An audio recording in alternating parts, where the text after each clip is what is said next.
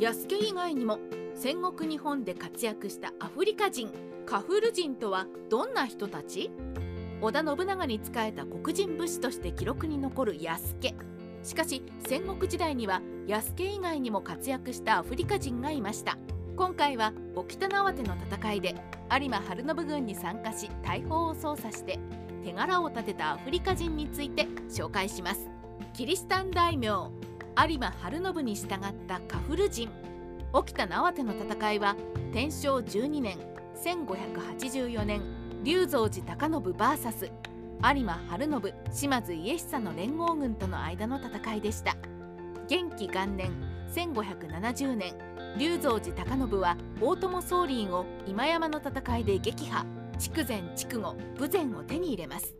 大友氏の没落は止まらず天正6年には耳川の戦いで島津氏にも敗北して九州の覇者の地位から脱落。九州の覇権は島津 VS 龍造寺の二強により争われました。当初は龍造寺氏についていた有馬晴信は九州の島津氏と結んで龍造寺に反旗を翻します。これに起こった龍造寺は肥前島原に進軍して有馬島津の連合軍と激突するのです。沖田縄手の戦いは宣教師ルイス・フロイスも記録に残していました。有馬晴信がキリシタン大名だったこともありますが龍造寺高信がキリシタン嫌いでもし龍造寺氏が勝利すると九州のカトリック勢力が全滅する危機だったからです。この戦いで有馬の家老の船に乗り込み龍造寺の軍勢に艦砲射撃を加えたカフル人というのが安家以外のもう一人のアフリカ人なのです。有明海から龍造寺軍を砲撃するカフル人。戦いの場所は沖田縄手といい沼に挟まれた海岸沿いのアイロでした。有馬島津連合軍は1万に満たないので5万7千人とも呼ばれる龍造寺軍と正面から戦うことを避け退却を装いながら沖田縄手に誘い込んだのです。島津軍は沖田縄手に到着すると眉山から有明海のラインに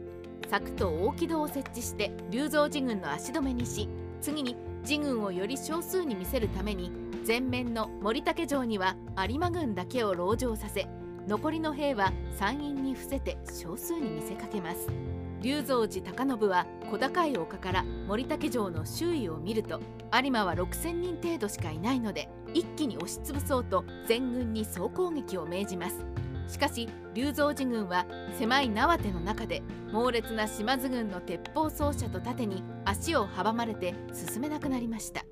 自軍の動きの鈍さに怒った龍造寺高信が吉田政内に伝令を出すと吉田は命を惜しまず戦えと必要以上に煽ったので龍造寺軍は前進。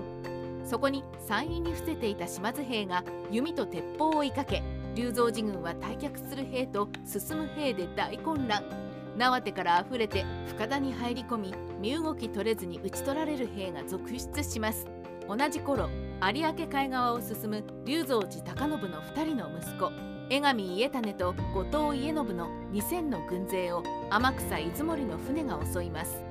船には半島砲が2門積み込まれていて1人のアフリカのカフル人が弾を込めインドのマラバル人が点火して発射。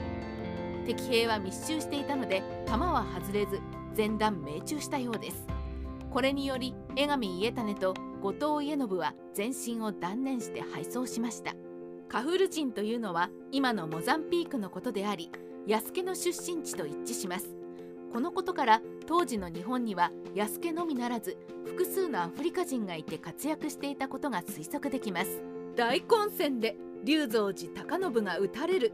カフル人とマラバル人の漢方射撃により側面を進んでいた江上家種と後藤家信が敗走したことで龍造寺高信の本陣が丸見えになりこれを正気と見て有馬軍が森竹城から飛び出し伊集院忠宗の軍勢とともに突撃します。午後2時将棋に腰掛けていた高信は突撃してきた島津方の川上忠方に見つかり首を落とされてしまうのです。カフル人とマラバル人の艦砲射撃で龍造寺軍の側面が敗走し丸見えになった本陣に有馬と島津の軍勢が突撃したことで勝敗が決したわけですから2人の外国人の功績は決して小さくないと言えるでしょう。マラバル海賊との関係。カフル人と共に共同で大砲を撃っていたマラバル人も興味深い存在です。マラバルというのは現在のインドケーララ州で紀元前からの香辛料貿易の中心地であると同時に大航海時代にはポルトガルオランダイギリスフランス人が相次いで上陸し象牙チーク材香辛料などを求めるヨーロッパ人との交易が開始された文化の先進地でマラバル海賊という存在もいたようです先に紹介したマラバル人も半島法の扱いに精通している様子なのでただの商人ではなくイエズス会か有馬晴信に直接雇われた海賊でしょうか。